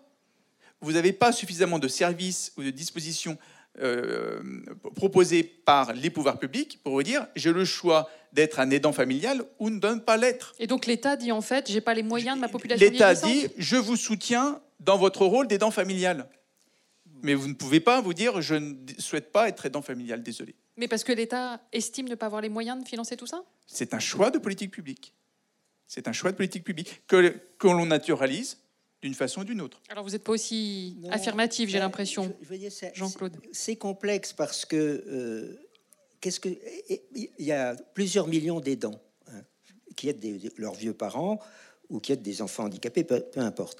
Mais euh, le problème, c'est quelle aide? Parce que aider pour faire les courses, hein, pour les activités instrumentales, ça va. Mais dès que ça devient lourd, là, les aidants ne peuvent pas faire face. Et Alors, avec en plus le fait qu'aujourd'hui, on est une société à quatre générations. C'est-à-dire que la troisième, ce qu'on appelle la génération pivot, et en général ce sont les femmes, qui s'occupent des petits-enfants et qui s'occupent du vieux parent euh, dépendant, entre guillemets. hein. Alors, ça soulève des difficultés, parce que, de fait, hein, certaines continuent à travailler, donc est-ce qu'elles doivent continuer à travailler et s'occuper des petits-enfants et, et de la vieille mère? C'est compliqué. Mais... euh, les aidants, ils jouent un rôle important. À mon avis, ce qui est euh, essentiel, c'est de déterminer un seuil à partir duquel euh, il faut absolument qu'il y ait une intervention de service, de service professionnel. Bon. Ensuite, sur les EHPAD. Sur les EHPAD, manifestement, euh, les vieux sont maltraités par rapport aux handicapés. Parce que si vous prenez les EHPAD par rapport à l'équivalent que sont les femmes, les, foyers d'accueil médicalisés ou les masses, les maisons d'accueil spécialisées pour personnes handicapées, les moyens sont très inférieurs. Donc, si les moyens sont très inférieurs, on va faire peser sur le prix d'hébergement euh, des sommes qui ne devraient pas peser, et ça explique que les EHPAD, ben, c'est- c'est 3 000 euros, alors que les retraites, c'est moins de 1400 euros. hein. mais c'est donc le problème des cas les plus lourds qui, sont, qui sont en difficulté. Et là, les, choix qui ont été faits euh, de la dépendance euh, en 1997 sont liés à une alliance néfaste des conseils départementaux et des gériatres. La CTP augmentée, hein, essentiellement pour des gens au-delà de 60 ans, donc, euh, bah, l'allocation compensatrice ah, pour tierces personnes dont on a parlé, mmh. elle augmentait essentiellement pour les vieux, et donc les départements ont dit on veut plus payer, et on va, il faut créer une catégorie à part. Et comme les gériatres ont toujours eu des difficultés à définir la population dont ils s'occupent, parce que les vieux, bah, c'est les généralistes qui s'en occupent, bon, bah, ils étaient contents, c'était les dépendants. Donc il y a une alliance gériatre-département, et ça a permis en 97 au Sénat de faire une proposition de loi. Et, quand la gauche est arrivée au pouvoir, elle a maintenu euh, à peu de choses près euh, le, même type de prestation, mais qui est très inférieur aux allocations qui sont données aux personnes handicapées. Et donc vous en souffrez les conséquences. Hein. Alors, que dans, les établissements pour, pour euh, personnes handicapées adultes, tout est pris en charge par l'assurance maladie. Donc il y a vraiment deux logiques. Une logique où il est finalement financièrement plus intéressant de placer un proche en situation de handicap en établissement, et l'autre, il est moins, euh, on va dire, financièrement désavantageux de garder un proche âgé dépendant à domicile. Merci. Alors, on a une autre question. Oui, ben, à propos des EHPAD, justement, euh, je, vais être court, donc euh, pardonnez-moi si je parais un peu caricatural. Euh, mon père a fini sa vie dans un EHPAD il n'y a pas très longtemps. ça ne nous a pas coûté excessivement cher en termes budgétaires, parce que nous avons eu la chance, la chance que ce soit un EHPAD à gestion municipale, que doublé d'une chance où la commune, visiblement en matière de ressources humaines, avait le souci d'avoir du personnel qualifié. Bon, malheureusement, lui aussi, trop débordé. Mais il y avait quand même ce choix, et doublé d'un projet d'établissement avec la volonté de travailler notamment avec l'école maternelle d'en face et la structure d'accueil plus euh, de la petite enfance d'en face. Donc c'était une volonté portée par des associations, portée par des mutuelles, portée par des communes, mais pas portée par les EHPAD à gestion commerciale. Parce qu'il faut peut-être se poser la question. Euh, regardez le CAC 40, le groupe Corian, pour pas le citer, est parmi les meilleurs investissements possibles. Euh, certains d'entre nous, euh, peut-être que parfois on surestime notre patrimoine, nous sommes invités à investir dans le produit EHPAD produit financier EHPAD. De même qu'on est invité à investir dans le logement intermédiaire. Et nous avons, si nous investissons dans ce domaine, évidemment des réductions d'impôts. Et financer les réductions d'impôts pour ceux qui, investissent dans les EHPAD. Il faut trouver l'argent quelque part. Dans le même temps, les EHPAD à gestion publique ou associative, voire mutualiste, ont de moins en moins de, moyens. Alors c'est paradoxal. Là aussi, c'est à la fois la volonté politique et on, court tous dans le mur parce que ceux qui ont un certain idéal euh, pour le mieux vivre des résidents, euh, en fait, ont de moins en moins de moyens proportionnellement à ceux qui, veulent faire de, la silver economy, comme on dit, hein, mm. du business. Donc voilà, là on a confronté à un modèle de société. Il y a probablement des colloques organisés au ministère de la Santé et des Affaires et de la Solidarité sur le mieux-être de nos personnes âgées. Euh, récemment, moi j'ai été marqué par le fait qu'il y avait un colloque sur la Silver Economy au ministère de la Santé et des Solidarités pas à Bercy. Donc ça pose quand même une certaine question sur notre conception. Est-ce que nos vieux, on leur doit du respect on leur doit de les accompagner avec des gens effectivement beaucoup mieux rémunérés, beaucoup mieux considérés dans leur carrière, ou est-ce que nos vieux, ce sont essentiellement un beau marché très intéressant? Une solution à ce que euh, dit euh, ce monsieur, si ce n'est euh, donc le, volontarisme politique, parce que j'ai l'impression qu'on revient encore à ça là, c'est-à-dire c'est la décision du, politique de ce qu'il a envie de faire autour de personnes âgées? Oui, mais encore faut-il poser les problèmes correctement. Et euh, quand on parle de la dépendance, on ne pose pas le problème correctement. Hein. Parce que euh, qu'est-ce qu'a créé l'Allemagne, qui est un pays qui est assez voisin en termes de protection sociale par rapport à nous? Ils ont créé une assurance quasi universelle de soins et aides de longue durée. Donc déjà, il n'y a pas cette coupure. C'est finaliste. Ça- on s'intéresse aux besoins et pas, non pas aux causes. Bon, deuxièmement, quand on parle de personnes âgées dépendantes, ça veut dire celles qui ont- sont aidées pour les activités de la vie courante. Mais on oublie toutes les autres dimensions. On oublie que nous sommes tous dépendants les uns des autres, etc. Donc cette vision très réductrice de l'avancée en âge, en qualifiant les gens de dépendants, c'est doublement stigmatisant. D'une part, ils sont très vieux, affreux, hein, et deuxièmement, ils sont dépendants. Alors qu'en fait, cette dépendance est liée à de multiples problèmes morbides, de morbidité, de multiples maladies. hein. c'est les conséquences euh, des maladies liées à l'avancée en âge et à la sénescence. Et le problème, c'est de modifier un peu euh, notre vision de la santé et de la maladie, ce qui n'est pas simple. hein. C'est aussi compliqué que de modifier notre représentation du vieillissement pour montrer que les conséquences des maladies chroniques sont aussi importantes à prendre en compte par la collectivité locale, par la, collectivité nationale, par la protection sociale, que les maladies elles-mêmes. Et c'est là où il faut créer un nouveau risque qui prenne en charge les conséquences des maladies chroniques, hein, comme Le, le, le cinquième risque, cinquième risque. on en parle depuis. On euh, en parle c'est un serpent de mer. On en parle, c'est un serpent de mer, ça coûte pas forcément beaucoup d'argent, hein, mais ça nécessite effectivement euh, un débat. euh, comment l'organiser Qu'est-ce que ça doit couvrir Quelles personnes doivent être prises en compte, etc. hein. Mais euh, on, on reviendra un peu plus de justice sociale par rapport aux vieux si euh, on les rapproche. Pourquoi tout d'un coup, à 59 ans euh, et 11 mois, vous allez dans telle euh, institution et à 60 ans et un mois dans telle autre, alors que les problèmes sont les mêmes et vous avez moins de moyens pour être pris en charge Je réponds qu'il y a plein de- de- d'EHPAD associatifs qui sont très très bien. Bah Oui, c'est ce qu'a l'air Oui, de dire oui, ce absolument. Hein, parce que je fais partie d'une petite chaîne que je ne citerai pas, mais Ah Bah si, allez-y maintenant. non, non, non, non, mais qui sont tout à fait remarquables aussi. hein. Mais l'autre problème, c'est de créer une vraie filière médico-sociale par rapport à la filière sanitaire. Moi, je suis un chaud partisan de créer une filière professionnelle. Parce que la plupart des gens euh, sont très peu formés dans le soutien à domicile, mais même dans les EHPAD. Alors, il y a bien sûr, dans les bons EHPAD, il y a de la formation continue, mais il faut voir que le, personnel de base est, est très, très peu formé. hein, et il n'a pas de possibilité de, de promotion. Il faudrait vraiment qu'il y ait une filière. Oui, on qui- en parle, mais c'est vrai que ça prend du Oui. temps. Allez-y, monsieur Capano. Juste Vous dire en deux mots, des, un des problèmes en France, c'est la territorialisation, la, trop, la très forte territorialisation et les contrastes territoriaux. Alors les contrastes, par exemple, d'accès euh, à, des EHPAD de qualité. Par exemple, on, parle beaucoup de contrastes entre les départements, mais à l'intérieur d'un même département, il y a des populations qui voient leur, euh, enfin, leur territoire absolument pas couvert par des EHPAD de qualité, qui sont obligés de se tourner vers des, des EHPAD de, de, moindre qualité. C'est la question du maillage que je pose. C'est la question d'un maillage qui ne soit pas un maillage lié à la rentabilité ou à la rationalité, mais lié à un maillage dans une logique de, service, de service. Alors, je ne sais pas si on peut parler de service public, mais en tout cas de service à tous les citoyens et toutes les citoyennes, c'est-à-dire avoir euh, un établissement de proximité et de qualité.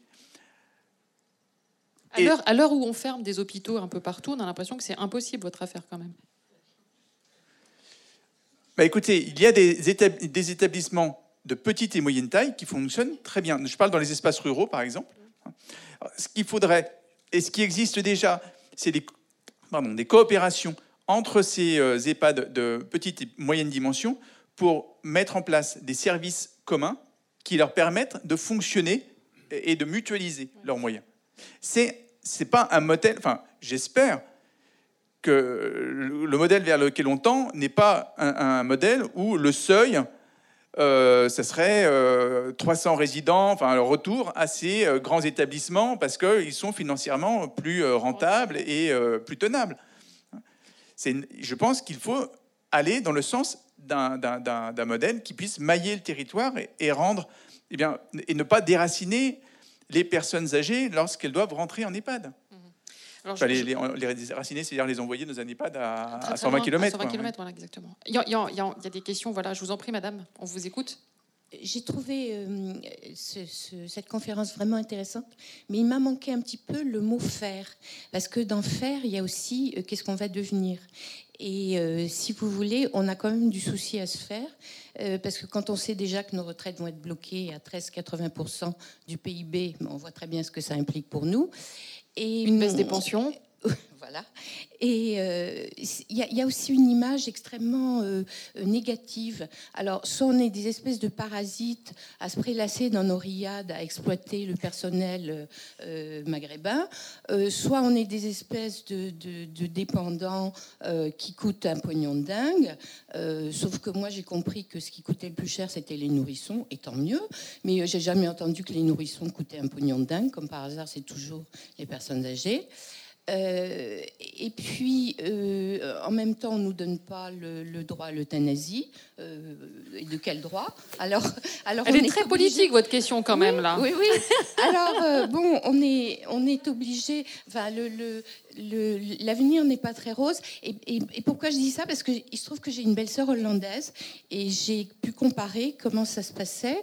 Euh, elle a des petits revenus et ce qui m'a étonnée, c'est que sa maison de retraite est en lisière de la ville parce qu'elle a été construite récemment. Mais au rez-de-chaussée de l'EHPAD, il y a une cafétéria et il y a une supérette qui sert à tout, tout, le quartier.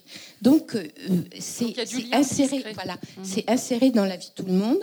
Autour, il y a un parc qui sert aux, personnes âgées, bien entendu. Quand c'est très proche de la maison de retraite, il y a un banc tous les 5-6 mètres. Quand ça s'éloigne, ça devient des petits, des petits, euh, des petits, des petits sentiers. Euh, et, on voit euh, une personne âgée assise sur un banc à côté d'une poussette avec une maman qui a utilisé. Et, je trouve que justement, cette espèce d'ostracisme qui, nous guette, c'est quand même assez désagréable. Je ne sais pas si on va finir dans des espèces de où, on fera pipi caca dans les, couleurs, dans les couloirs avec un robot qui nous changera nos couches. Enfin bon, c'est un peu, c'est un peu l'avenir qui nous attend et on n'est pas très rassuré. Alors euh, voilà. Alors ça doit résonner en vous, ça j'imagine, euh, Daniel Verger, le côté euh, savoir mélanger, enfin harmoniser la société. Exactement, parce que finalement ce, risque de mise à l'écart hein, que, vous évoquez, c'est un vrai danger pour notre société. Euh, surtout dans une vision très consommatrice, où une fois qu'on a consommé, on, est mis à l'écart. Euh, et je crois au contraire que les initiatives qu'a évoqué aussi monsieur tout à l'heure, avec euh, ces EHPAD qui sont en lien avec des maternités, le fait d'être dans l'intergénérationnel, ça c'est vraiment des initiatives extrêmement porteuses d'avenir et tout à fait intéressantes, appréciées par les deux générations concernées. On a aussi ces logements où des étudiants sont ensemble avec des personnes âgées et se rendent des services et transmettre du savoir et, euh, du savoir-faire euh, dans un sens comme dans l'autre. Hein. Mais ça paraît euh, encore exceptionnel quand même. C'est trop exceptionnel. C'est quand même Mais pour nous, association, c'est vraiment des champs d'innovation extrêmement intéressants. Et puis je crois que c'est un bel avenir devant soi et qu'en tout cas, c'est une des pistes vraiment importantes pour faire en sorte que l'on réapprenne à vivre ensemble entre générations, d'autant qu'on est maintenant quatre générations, comme vous l'avez évoqué. Il y, a quand même euh, deux modèles qui s'affrontent sur euh, ces questions-là. Il y, a un modèle qui est un modèle exclusif. Ça veut dire que vous allez avoir des populations, euh, par exemple des personnes, des personnes âgées, qui veulent vivre ensemble, un peu coupées de la société, dans des villages qui leur sont réservés, que ce soit en France ou au Maroc, aux États-Unis. on vit ensemble. C'est un modèle, c'est le modèle voilà, d'une société exclusive on vit exclu des autres. Et puis un mais, autre mais plutôt riche, enfin, disons les choses jusqu'au bout, euh, aisé. Plutôt les, plutôt les riches. Mais alors, il y a certains aussi, euh, il y a eu une tendance aussi de certains EHPAD à se barricader un petit peu du reste de la société. Là, on, en revient, on en revient avec des logiques plus inclusives, comme vous l'avez évoqué, où maintenant euh, des expériences sont menées pour inclure ces, enfin, davantage développer l'inclusion avec ces, avec EHPAD. par exemple, euh, dans un, territoire que, je connais à, à Lorme, il y a une, euh, dans le Morvan, il y a euh, une opération qui est menée par une, organisation qui s'appelle la 27e région, qui fait, qui fait travailler des étudiants de, Sciences Po Lyon sur un EHPAD qui s'appelle, donc l'EHPAD de Lorme, dans une opération qui s'appelle l'EHPAD du futur. Et les étudiants doivent trouver tous les moyens pour intégrer davantage cet EHPAD dans la vie euh, de la commune, euh, en multipliant les actions, les liens intergénérationnels, enfin voilà, être innovant euh, et que ce soit pas évidemment. Vous savez ce qu'ils ont déjà un peu inventé ou pas? Il y a- il y a déjà des résultats?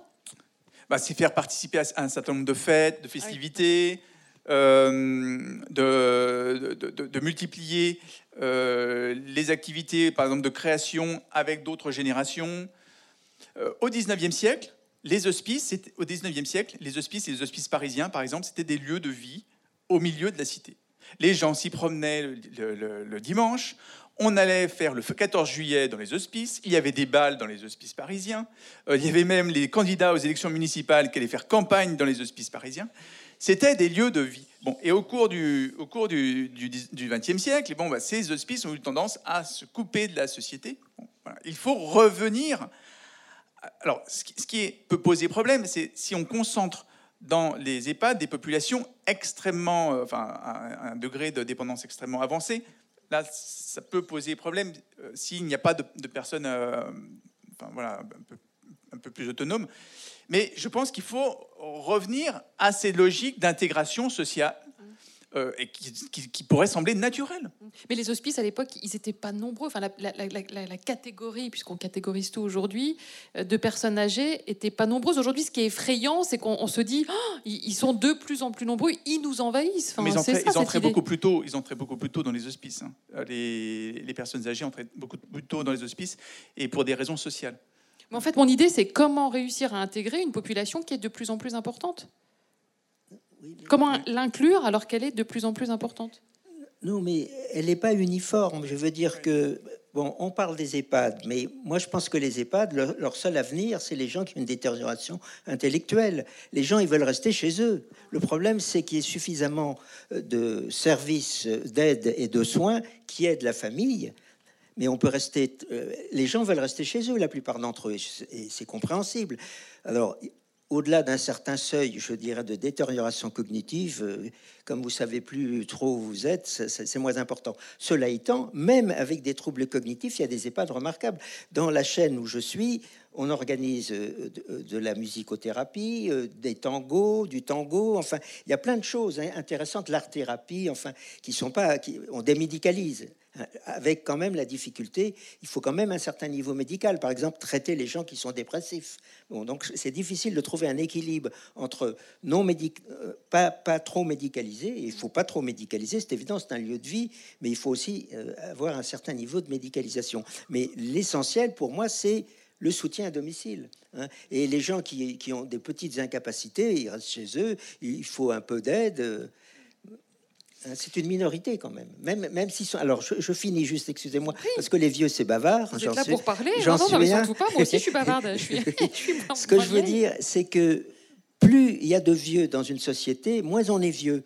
C'est-à-dire que euh, quand vous avez 80 ans, comme il y a plein de nonagénaires, mais il y en a quand même pas tellement, mais vous n'êtes pas vieux à 80 par rapport aux nonagénaires. Non, mais c'est très Là, important. vous êtes en train de vous rassurer, vous savez. Non, non, je me rassure pas. Vous savez, je n'ai pas besoin de me rassurer. Non, mais je veux dire que c'est très relatif. Et de façon générale, l'image qu'on a des vieux, c'est l'image de ses parents. C'est-à-dire que la société actuelle ne correspond pas à, à- à- à vos parents vieux. Les vieux d'aujourd'hui, c'est pas vos parents. hein. Donc il y a, bien raison de il y dire a un ça, déplacement. Est-ce qu'il y a encore une question dans la salle? Deux. Il y a deux questions. Dépêchons-nous. Alors, pardonnez-moi, je croyais que c'était pas le cas. Merci. Bonjour, merci pour cette conférence. Euh, je voulais vous poser une question à propos euh, peut-être du renouvellement de la population. On sait que euh, l'indice de fécondité par femme il, il tend à la baisse. euh, L'âge moyen de la fécondité il, il- il se re- il augmente également. Donc euh, comment est-ce qu'on va envisager peut-être les solidarités interfamiliales entre, entre les différentes générations Et aussi comment penser euh, économiquement euh, ben, euh, ce système euh, de vase communicant entre les générations donc, euh, est-ce que c'est un défi peut-être que notre, euh, que notre population tend à vieillir, l'âge médian euh, augmente? Donc, euh, voilà. Vous voulez? Bah, Je vous en prie. Jean-Claude. Bon, deux choses. Premièrement, Dieu merci, nous allons retourner à une société à trois générations. Parce que comme les enfants naissent de plus en plus tard, ça sera trois générations. Quatre générations, c'est- vraiment horrible. Quoi. Bon. Non, mais c'est horrible pour la troisième génération. Si j'étais femme de 60 ans, je m'arracherais les cheveux entre ma vieille mère de 87 ans ou 90 ans et puis mes petits-enfants. Bon, bref. Mais l'Afrique est là. hein. Ouvrons les portes du Sud. Après, c'est un problème d'intégration. hein. Ou de, de ségrégation, enfin je veux dire de, de, de racisme parce qu'on ne veut pas accueillir les Africains, la main-d'œuvre, elle manque pas dans le monde. hein. Euh, Bon, bah, c'est tout, c'est ce que font les Allemands. Pourquoi ils ont accueilli 2 millions de personnes? C'est parce qu'ils ont besoin de bras. hein. Oui, après, c'est. Enfin, là, c'est une autre question et c'est pas si simple que ça de réussir à intégrer massivement d'un coup une telle population. Puis là, on, on change de sujet, donc on va se méfier. Vous vouliez ajouter quelque chose, Monsieur Capuano Je voudrais simplement dire que la, que, la question des retraites, la question de vieillissement, etc., euh, renvoie aussi à l'importance d'une politique familiale et nataliste. Euh, La France euh, s'est caractérisée par la, qualité en fait d'une politique familiale et, et- nataliste, et c'est parce que on a eu de nombreux enfants qu'on peut aborder aussi cette question, la question de notre évolution démographique, de manière plus sereine que l'Allemagne. D'ailleurs, l'Allemagne, elle euh, est dans une tendance inverse. Elle, s'est dépêchée au début, euh, fin des années 90, début 2000, de mettre en place des dispositifs petite enfance pour permettre d'a- d'articuler vie professionnelle, vie familiale, parce qu'elle voyait sa, sa- sa natalité euh, décliner à, à vitesse euh, grand V, euh, parce que les femmes travaillant étaient extrêmement mal vues, les femmes sur le marché du travail, il fallait choisir entre Oui, vie professionnelle et Oui, vie familiale, alors que ce n'est pas le cas en France, où, la- la- l'articulation est rentrée complètement dans les mœurs. C'est-à-dire que ce que je veux dire, c'est que ce qu'on a réussi en termes de politique familiale, cette articulation, il faut la maintenir. Et il faut maintenir cette qualité parce que c'est aussi ça, l'équilibre des générations et l'équilibre d'une société, c'est avoir une, politique nataliste et familiale euh, euh, efficace et un système de retraite et d'allongement des générations efficace. Après, en termes de dispositifs, eh bien moi je souhaiterais, qu'on invente, en tout cas qu'on améliore l'articulation entre vie professionnelle et vie familiale pour les aidantes, et particulièrement pour les aidantes. Parce que ce qui se passe pour les, les- descendants, ce qui s'est passé pour articuler la prise en charge pour la, pour la petite enfance, devrait être amélioré pour mieux prendre en charge les ascendants. Et ne pas avoir à faire de choix au moment où il faut prendre en charge soit son parent âgé, soit euh, renoncer à son activité professionnelle. Donc c'est des questions d'équilibre. Mais il faut maintenir, enfin, il faut maintenir l'effort euh, nataliste et familial. Mais là, on a l'impression d'être à un moment un peu tangent quand même. On est à un enfant, virgule 9, je crois, par femme. Et on a l'impression qu'on est en train de peut-être de basculer vers quelque chose. Et plus cet état d'esprit nataliste qu'on Bah, a eu le problème, c'est que, euh, c'est-à-dire que vous avez, vous avez, en 1945, on était dans une logique d'universalité où la politique familiale était construite en fonction du nombre d'enfants. À partir de 2012, on a voulu en faire une politique sociale et non familiale universaliste. En fait, on, appelle ça une politique welfariste. Sauf que ce que les familles euh, plus aisées n'ont plus touché n'a pas été reversé aux familles moins aisées. Donc, euh, un, ça n'a pas euh, comment dire, atteint l'objectif social qui était annoncé. Deux, ça a eu un impact négatif auprès des familles. Et même l'argument, c'était les allocations familiales, ça devient un élément, euh, comment dire, euh, quand on regarde la part des prestations, euh, les prestations sociales, l'allocation familiale, c'est un élément en, en- en- en dé- enfin, moins important relativement par rapport à d'autres prestations. Sauf que sur le plan des mentalités, sur, le plan des, des- du déclencheur psychologique, euh, jouer sur cette dimension-là, jouer sur le coefficient euh, familial, Oui. ben, ça a un impact qui, n'est- qui, qui va, qui a pu peser, et je pense que c'est ce qui pèse euh, et, ce qui contribue, alors en plus avec peut-être un, un- un contexte aussi euh, morose, hein, je veux dire que le- le- ça joue aussi de sur la- contexte politique. qui joue sur, euh, ben, comme dans toute période, quand, quand, quand, quand les gens ont peu confiance en l'avenir, ils font moins d'enfants. Mais en tout cas, ce n'est pas de la part des pouvoirs publics un, un signal fort qui a été adressé aux familles. Allez, il nous reste 5 minutes et une question. Effectivement, cette question, elle est peut-être euh, malvenue à cette heure-ci, Mais pas du mais tout. je vais la poser quand même.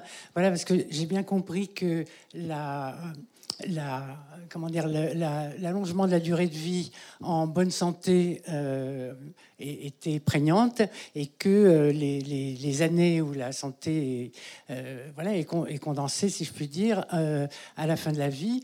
J'ai compris aussi que les vieux, en tous les cas, donc les vieux vieux, et qui se détériorent, et les vieux, peut-être jeunes, les jeunes vieux qui viennent juste de partir à la retraite, tous ces gens-là sont finalement une richesse pour la société. Alors vous avez beaucoup parlé de ceux qui sont Enfin, qui, ont des, difficultés, je dirais, cognitives ou de santé, etc.